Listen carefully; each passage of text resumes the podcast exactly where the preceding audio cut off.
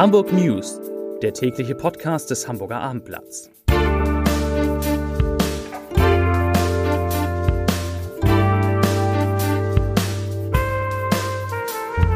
Liebe Hörer, herzlich willkommen. Hier sind Marcel Becker und Sebastian Günther. Unsere vier Top-Themen des Tages heute. Das neue Schwarzbuch des Bundes der Steuerzahler ist da, sprich, es geht um die Verschwendung öffentlicher Gelder, da knallt's richtig. Zweitens der Tierschutzverein in Hamburg. Er bekommt mehr Geld. Drittens eine dramatische Situation auf der S-Bahn-Linie 1 und zum Schluss eine gute Nachricht für alle, die am Wochenende über die A23 fahren wollen. Der Bund der Steuerzahler untersucht jedes Jahr Fälle von vermeintlicher Steuerverschwendung. 100 von diesen Fällen veröffentlicht der Verein in seinem sogenannten Schwarzbuch. Heute ist die diesjährige Ausgabe erschienen und die hat es in sich. Sieben Hamburger Fälle sind hier zu finden. Darunter die explodierenden Kosten für einen Neubau an der Universität Hamburg. Aus ursprünglich geplanten 177 Millionen wurden inzwischen 425 Millionen Euro. Eine millionenschwere Auftragsvergabe, die ohne Ausschreibung vergeben wurde, musste rückabgewickelt werden. Das kostet den Hamburger Steuerzahler fast 650.000 Euro. Und die diesjährigen Feierlichkeiten zum Tag der deutschen Einheit in unserer Stadt waren mit 9 Millionen Euro die teuersten aller Zeiten. Allein die Kreation des Logos kostete fast 40.000 Euro. Weitere Beispiele aus dem Schwarzbuch des Bundes der Steuerzahler finden Sie auf abendblatt.de. Ein jahrelanger Streit zwischen der Stadt Hamburg und dem Hamburger Tierschutzverein ist mit einer Einigung zu Ende gegangen. Der Verein betreibt das Tierheim an der Süderstraße und braucht für die Erfüllung seiner Aufgaben deutlich mehr Geld. Die Kosten für Personal, Energie und Futter sind in den letzten Jahren stark gestiegen. Der Verein stand kurz davor, seine Arbeit einzustellen. Jetzt aber, zum Glück, die Einigung.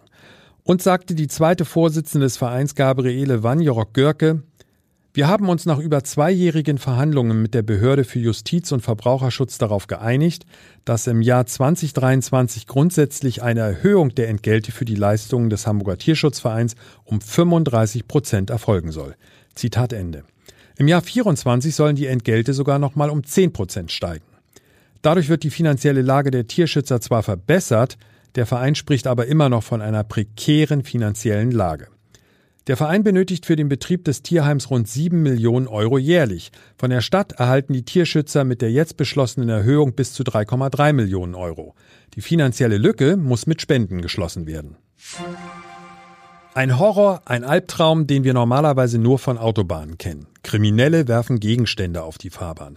Oft genug im Verkehrsservice im Radio gehört. In diesem Fall ist es aber gestern Abend auf der S-Bahn-Linie 1 zwischen Hasselbrook und Wandsbeker Chaussee passiert. Und zwar wurde von einer Brücke eine Holzpalette auf die Gleise geworfen. Der Lokführer der S-Bahn, immerhin mit 350 Personen an Bord, hat sofort und sehr stark gebremst. Allerdings konnte er das Überfahren der Palette nicht mehr verhindern. Die gute Nachricht, alle Passagiere blieben unverletzt und konnten die S-Bahn an der Station Wandsbeker Chaussee verlassen. Die Strecke blieb für eine Stunde gesperrt. Und natürlich stellt sich jetzt die große Frage, was ist mit den Tätern? Werden sie geschnappt? Nach den ersten Erkenntnissen soll es sich um zwei Personen handeln, männlich und weiblich. In der Nähe der S-Bahn-Brücke hatte die Polizei kurz nach der Tat zwei 15-Jährige aufgegriffen. Ob sie allerdings die richtigen sind, richtige in Anführungszeichen, ist noch nicht klar. Für alle Autofahrer hier die gute Nachricht des Tages. Die für das Wochenende geplante Sperrung der A23 zwischen Emshorn und Tornisch wurde abgesagt. Was ist der Grund? Die Autobahn Nord GmbH sagt, es liegt am Wetter. Temperaturen zu niedrig, zu starker Wind. Die erforderliche Instandsetzung funktioniert aber nur bei trockener Witterung. Das ganze Thema wird jetzt auf das Frühjahr 2024 geschoben.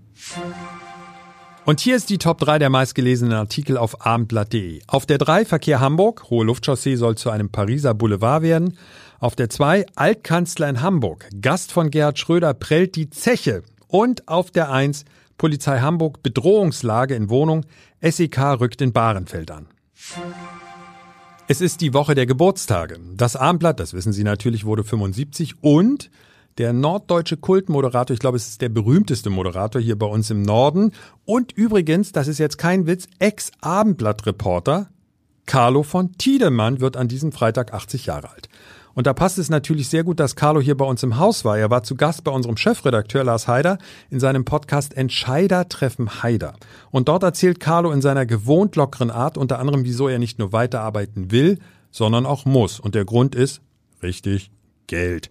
Und seinen Geburtstag feiert Carlo, das passt perfekt, in der Ritze und auf der Gästeliste stehen Größen wie Udo Lindenberg, Peter Maffay und Otto Walkes. Und dann drücken wir Carlo natürlich auch mal die Daumen, dass es nicht nur eine Gästeliste ist, sondern dass sie tatsächlich auch kommen. Also der Podcast mit Lars und Carlo von Tiedemann, eine absolute Hörempfehlung von Sebastian Günther und Marcel Becker. Und wir hören uns morgen wieder um 17 Uhr. Wir wünschen Ihnen einen schönen Feierabend. Bye, bye.